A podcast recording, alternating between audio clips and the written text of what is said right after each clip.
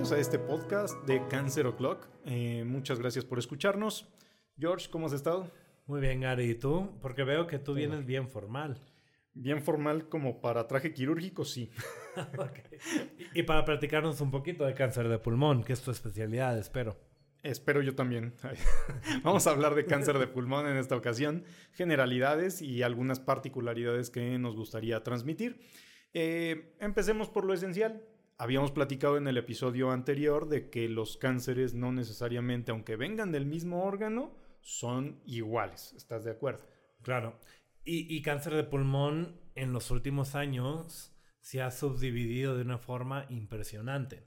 ¿No? ¿Por qué? Porque hace 100 años, 150 años, empezaron a haber crecimientos tumorales asociados a ciertos tipos de, de, de trabajo, ¿no? Mineros principalmente, etcétera y entonces decían, ah, pues tiene cáncer en el pulmón, tiene un tumor en el pulmón, tratémoslo igual.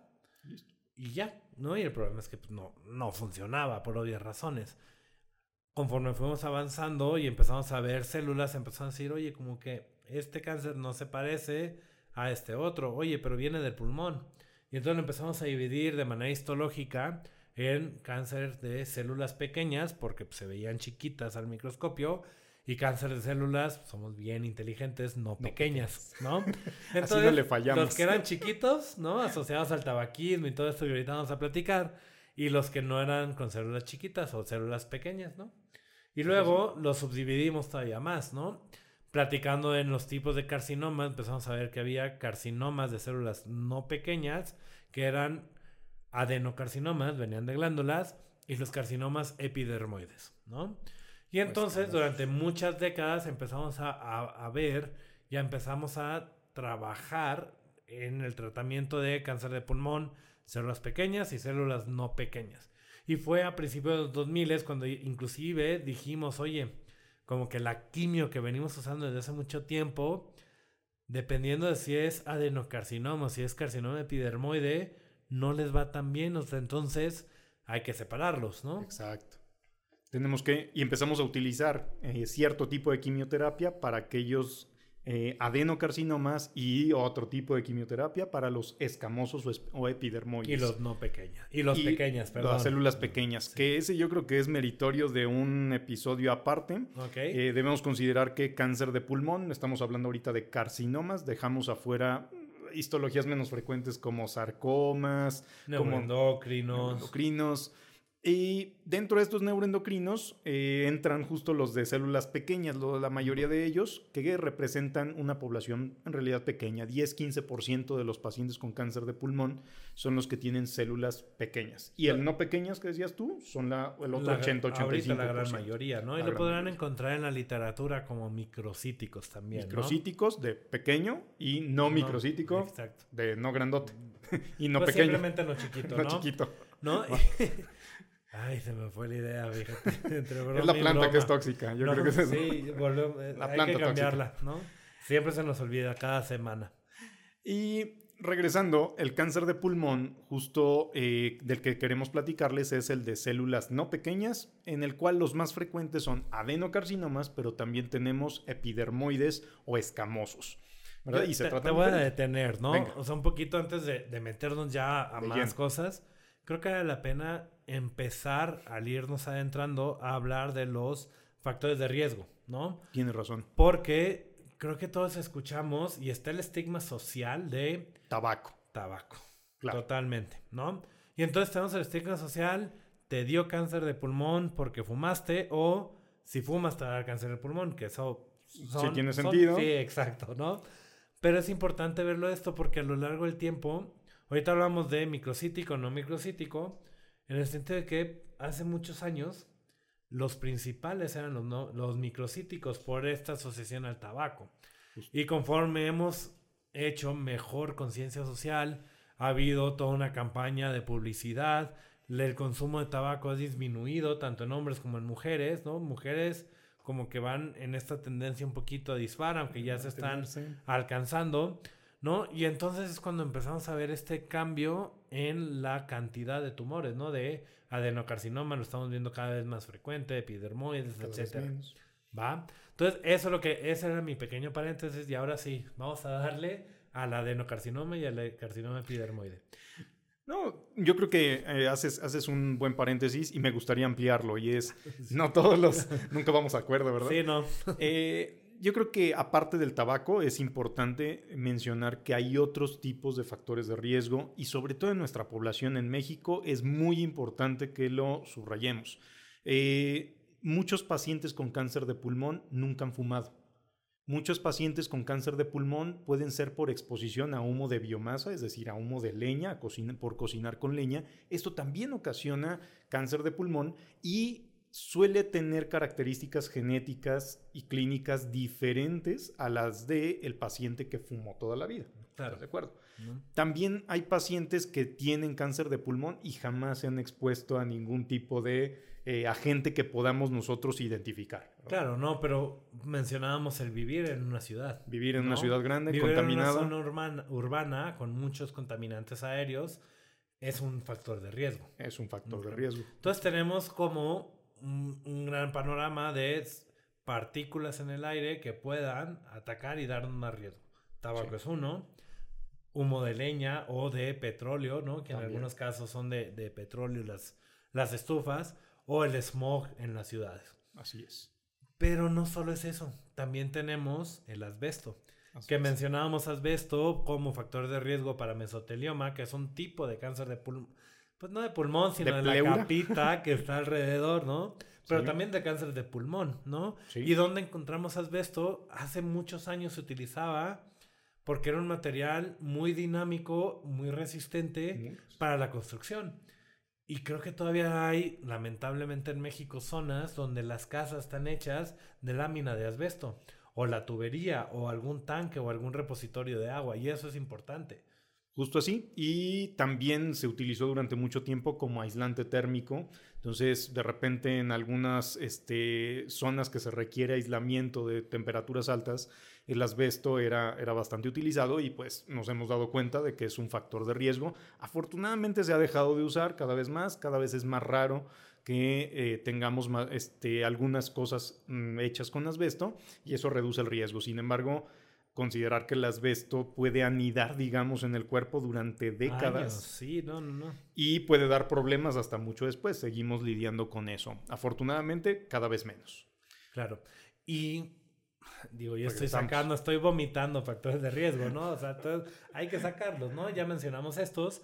¿Qué opinas de eh, la exposición laboral? Porque en cáncer de pulmón es algo también importante justo tiene que ver con la exposición a, a gases y a polvos inorgánicos. Eh, muchas personas que han estado expuestas a polvos como de cemento, yeso, pinturas, solventes, también silicón, también se considera factor de riesgo. Y bueno, pues habrá que tratar de identificar alguno de ellos en los pacientes que veamos con cáncer pulmonar. Y, siempre que hablemos de factores de riesgo, pues el genético es, es algo importante, ¿no? Y a mí el, aquí el que me gusta como, como dato curioso, ¿no? Siempre me gusta dar el dato curioso del factor de riesgo para cáncer de pulmón, es la exposición a un gas que proviene de la tierra. Sí. ¿No? Es un gas que literal es por la descomposición de los metales que se encuentran en nuestro planeta, ¿no? Y habrá zonas donde haya más de este uranio, ¿no? Por ejemplo, en México, al norte del país, ¿no? Que se convierte, sí, tienes razón, no lo dije, es el gas radón, ¿vale? En el norte del país hay mayor cantidad de, de este gas, ¿no? Que, que, va saliendo de nuestro planeta y se va filtrando en nuestros, en nuestros edificios, en nuestras casas, ¿no? Por el subsuelo, justo así como lo mencionas, y también se ha identificado como un factor de riesgo para cáncer pulmonar. Entonces no tengan sótanos y si tienen sótanos que estén bien eh, aireados, ¿no? Y checar bien, de ser posible, que la zona en la que están eh, no tenga exposición alta a radón desde el subsuelo y eh, también procurar que tenga piso mosaico para que no se filtre a través del subsuelo. Idealmente, ¿verdad? Justo, digo, factores de riesgo, podríamos pasarnos todo el episodio hablando de ellos. sin embargo, bueno, considerar que todos ellos tienen algo en común y es que los podemos inhalar. Ese es un punto. Entre más partículas ajenas inhalemos, más riesgo. Genética, edad. Genética. Aunque nada más recordar, hay un grupo de pacientes que van a ser personas jóvenes no expuestas a este tipo de biomasas como tabaco y por lo general son mujeres. Sí. Y son pacientes con adenoscarcinomas en, por lo general. Ese es un punto importante y que tiene mucho que ver justo con la herencia genética. Y la herencia no del papá, sino de, muchas generaciones, atrás. Eh, vamos a platicar justamente de, de, esta subdivisión, creo que es importante, y es, no todo el cáncer de pulmón es igual, ya lo sabemos. Punto. Y dentro de ese tipo de cáncer de pulmón, sobre todo de los adenocarcinomas, hay un subtipo, una población muy importante en nuestro país. Más o menos un tercio de los pacientes con adenocarcinoma hayan fumado o no, aunque es más frecuente entre aquellos que no fumaron o aquellos que se expusieron a humo de leña, pero más o menos un tercio de esos adenocarcinomas son pacientes que tendrán mutación de un gen en específico que se llama EGFR. Y esto merece especial atención porque ese subtipo de pacientes es meritorio de un tratamiento diferente que les funciona mejor. ¿Estás de acuerdo? Totalmente. También hay otros tipos de genes que podemos mencionar aquí, que tienen menos frecuencia, pero también son muy importantes. Si los identificamos, podemos eh, utilizarlos para dar un tratamiento dirigido. De ahí la importancia de no solo hacer el diagnóstico al microscopio de cáncer de pulmón no microcítico o de no células pequeñas, sino también identificar esos genes que pudieran estar alterados en ese paciente para poder escoger el tratamiento. Y entonces, para poder escoger el tratamiento, lo mejor es subdividirlos mediante paneles de biología molecular, ¿no? Justo así. Entre más amplio, mejor, ¿no? Pero vamos a, ponerle un puntito, un pin a eso para platicar de esto cuando hablemos de tratamiento, si te parece bien. Va, estoy de acuerdo. Porque creo que, creo que nuestra audiencia dirá, bueno, pues es que ya me dijeron los factores de riesgo y ahora ya me están dando el tratamiento cuando es metastásico. Somos medio ¿Qué dispersos. Pasó en medio, ¿no?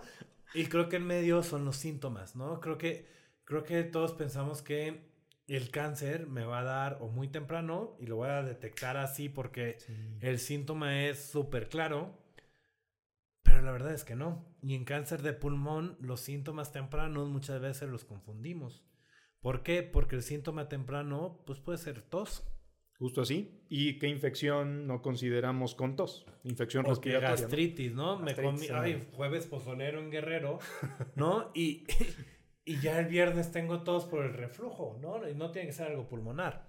Pero hay que saber, y esto es muy importante, si alguien tiene una tos de más de tres semanas de duración, que no haya mejorado con algún tratamiento normal, o sea, bueno, un antibiótico o algo por el estilo, se tiene que valorar que una posibilidad es un cáncer de pulmón. Y más si tiene alguno de los factores de riesgo que ya mencionamos.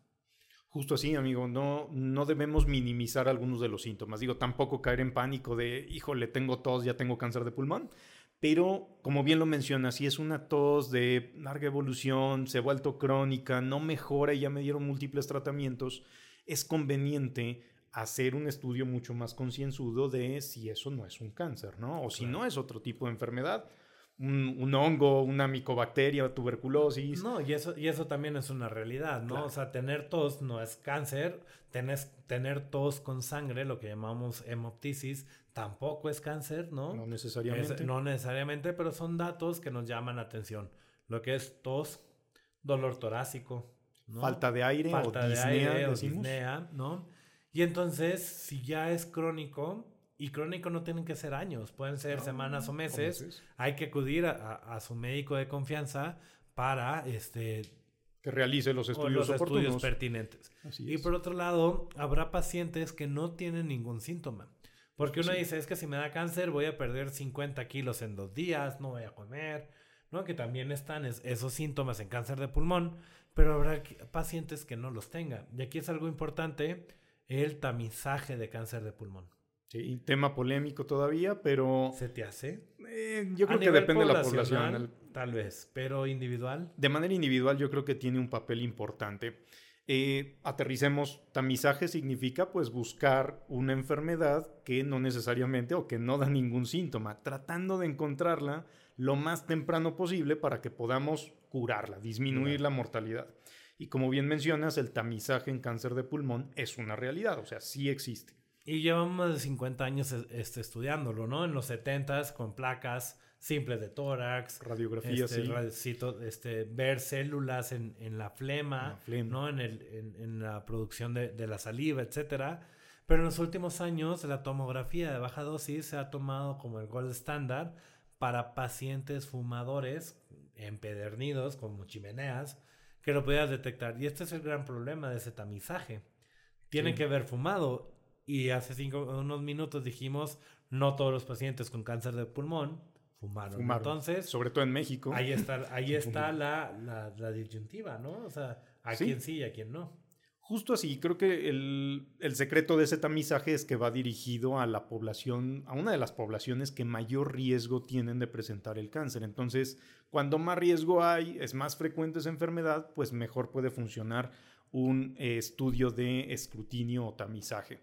En este caso, ya lo mencionaste, tomografía de baja dosis se ha demostrado que disminuye un 20% el riesgo de morir por cáncer pulmonar. O sea, evita una de cada cinco muertes por cáncer de pulmón. Exactamente. Y esto es importante porque, digo, hasta hace un par de meses, años, el cáncer de pulmón era la causa número uno de mortalidad por cáncer, ¿no?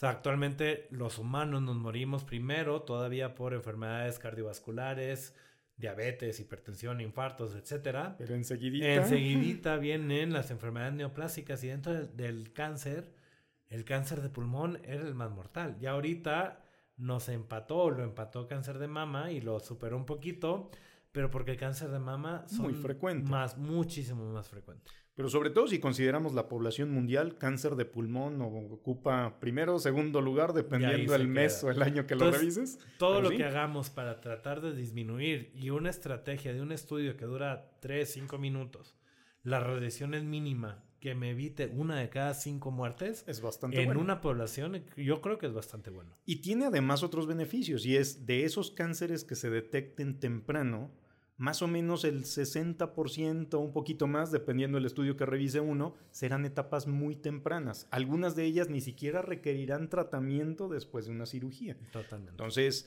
pues claro, sí, sí tiene beneficio. Como ya mencionabas tú, riesgos, mm, o mejor dicho, inconvenientes de este escrutinio es los estudios que hemos visto hasta el momento, la gran mayoría están diseñados para pacientes que han fumado mucho, que tienen entre 55 y 70 años y o que han dejado de fumar en los últimos 15 años o menos. Eso es como la población blanco de estos estudios. Y ya decíamos que muchos de nuestros pacientes en México pues nunca han fumado y tienen otros tipos de factores de riesgo. Tenemos a la abuelita que sigue haciendo tortillas riquísimas, por eso soy gordito, pero este pues es una realidad que a ellas no les podemos ofrecer estas estas ¿no? Y bueno, creo que, creo que este, en cuestión de tamizaje o de escrutinio, pues después hablaremos un poquito más de otros tipos de cáncer. Volveremos a tomar el de cáncer de pulmón para poder meter en unos minutos tratamiento. Mm. Digo, para, para, cerrar esto, saber que existe, que se puede prevenir y si tienes algún factor de riesgo, o sea, fumar o incluso si no es fumar, pero es exposición a humo de leña, pues por lo menos discutir esta estrategia de potencial tamizaje con tu médico, ¿no? Saber qué, qué, podría ser. Incluso hay programas ya en nuestro país, en Ciudad de México, en institutos nacionales de salud, que contemplan el hacer estos estudios a la población que así lo requiera. Entonces, ya es una realidad. Tienes tu razón. Ahora sí, vamos a los tratamientos, ¿no? Lamentablemente, pues muchos o la gran mayoría de los pacientes que vemos con cáncer de pulmón todavía siguen siendo en etapas avanzadas. La gran mayoría son en etapa 4, es decir, con enfermedad metastásica. Y esto implica que el tratamiento más utilizado suele ser tratamiento sistémico, medicamentos, no tanto tratamiento local como cirugía o radioterapia.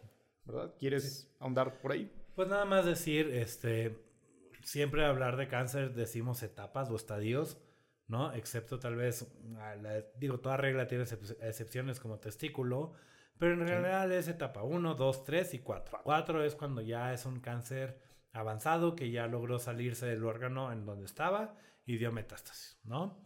Y tienes razón. Y entonces en, esta, en etapa 1, 2 y 3, en resumidas cuentas, van a ser pacientes que son o susceptibles a una cirugía o susceptibles a quemar el tumor con, un tratamiento de radioterapia definitiva en combinación con quimioterapia. Y posteriormente, y posteriormente en muchos de ellos hay que dar algún tipo de tratamiento, digo, nuevo con nuevo con inmunoterapia. Bueno, inmunoterapia, pero también la quimio, ¿no? También tenemos estudios de quimioterapia, ¿no? Entonces, eso de etapas 1, 2, 3 y 4, 1, 2 y 3, ¿no? Cirugía, quimio radio definitiva y algún tratamiento sistémico, si es posible, de este, para evitar, ¿no? Ayudante, quimio, inmunoterapia, y no se nos olvide The New Kid on the Block, el famoso, eh, bueno, para no de marcas, osimertinib, ¿no? Que tiene aplicación. indicación, ¿no? En, en, esa molécula de EGFR, ¿no? Así es. Fuera de ahí, perdóname. No, no, no, está bien, adelante. ¿no? Eso fueron dos años de residencia de cáncer de pulmón en dos minutos. ¿Ok?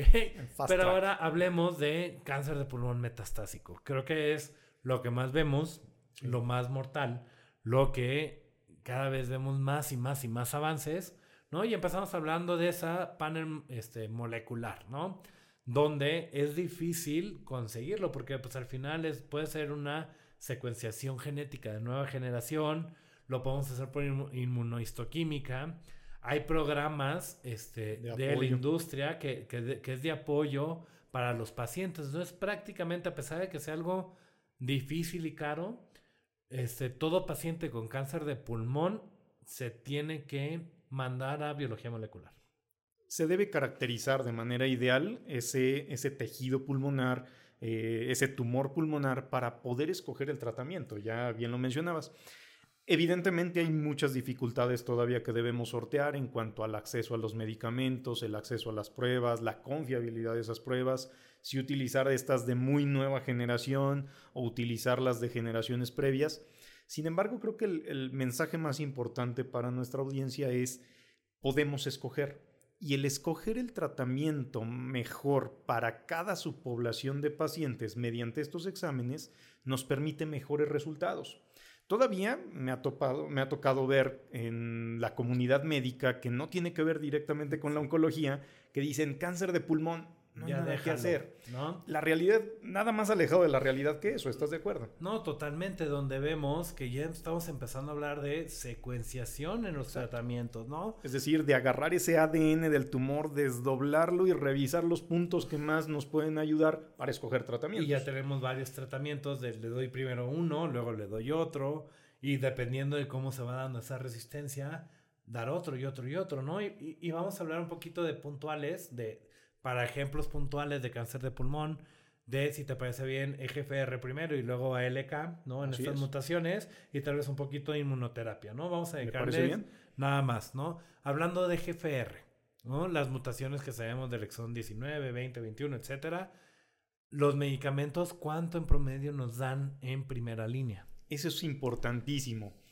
Pongamos en contexto un paciente con cáncer de pulmón metastásico, y no digo un paciente, mejor aclaremos desde ahí, desde la estadística, en un grupo de 100 pacientes con cáncer de pulmón etapa 4, si no hacemos tipificación molecular, si no buscamos la opción de estos nuevos tratamientos. Solo decir pequeñas, no pequeñas. Y solo damos la quimioterapia que utilizábamos para ellos, más o menos la mitad de los pacientes son los que estarán vivos a 8 meses a 12 meses, es decir, poquito. No, no, y, bueno, si no damos tratamiento, y sin tratamiento es 4 a 6. 4 a 6 meses. El problema es que cuando empiezas a contar esos 4 o 6, cuando empieza la tos o cuando, o llega empiezas tratamiento, ¿no? No, está difícil. Es otro tema, pero sin lugar a dudas, no dar tratamiento va a impedir que nuestro paciente viva más tiempo. Y, y no solo más, sino mejor el tratamiento oncológico en cáncer de pulmón mejora la calidad de vida. Totalmente establecido.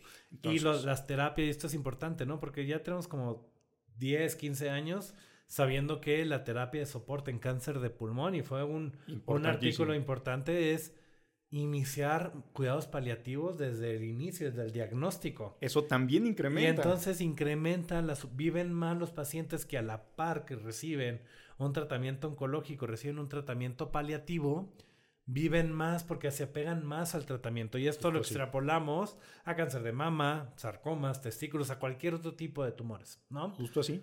volviendo al tema. la pregunta que hiciste. De 4 a 6 meses sin tratamiento, me dices. De 8 a 10 meses con quimioterapia. Y de 10 a 14 con quimioterapia basada en tipo histológico. Justo así. Pero si escogemos, si encontramos alguna de estas mutaciones, la más frecuente de las que podemos usar para tratar, EGFR, 30%, 33% en nuestro país, y escogemos uno de los mejores tratamientos, esos pacientes pueden estar la mitad de esos 100, 50 podrían estar vivos a 3 años. 30, 33, 36 meses. Es decir, esto ha cambiado de manera diametral. Y con un solo fármaco. Con un solo fármaco. O si progresa el primer fármaco, buscar la secuencia. Segunda línea, ya mencionábamos. Primera línea es el primero que utilizamos. Si hay progresión, una segunda línea. Pero la supervivencia se ha alargado muchísimo y además con una toxicidad, es decir, con efectos adversos bastante manejables. Es decir, el paciente no es como se ve en la tele, una vez más, peloncito, es que ahí, la verdad es que Hollywood y Disney, o sea, digo, hay que vender la película y ponen al actor vomitando ponen al actor, o sea, sin cabello, ¿no? O, actriz, ¿no? Con estos nuevos medicamentos sí tenemos efectos, ¿no? Es una realidad que sí puede haber un poco de diarrea. Puede inclusive salir el, cabello de diferente color con algunos. Puede haber rash o, acné, ¿no? Y hasta eso, en algunos casos, hasta si hay acné, quiere decir que va a responder mejor. En algunas situaciones podemos considerar eso. Y, pero digamos, toda esta toxicidad que bien describiste, es bastante manejable. Totalmente. Y podemos ver al paciente reintegrado a sus actividades, muchos de ellos regresan a su trabajo, se mantienen activos. Dejan, si están usando oxígeno, lo dejan de utilizar. Empezamos a ver largos respondedores, ¿no? También. Y por otro lado, este, ALK. ALK. ALK me gusta porque el tiempo mejora. Sí, Justamente ALK es otra mutación que podemos identificar más o menos en 4 a 8% de los pacientes con carcinoma pulmonar y que tiene también medicamentos específicos para su uso y que estos medicamentos dan una gran ventaja en supervivencia global, es decir, el paciente puede vivir mucho más y también con muy buena calidad pues de vida. Más o menos como unos 5 años, ¿no? Aproximadamente. Si vamos secuenciándolos y cada vez Entonces, y cada vez, volvemos a decir, cada vez hay más investigación, hay más protocolos y vamos encontrando nuevos y mejores tratamientos, ¿no?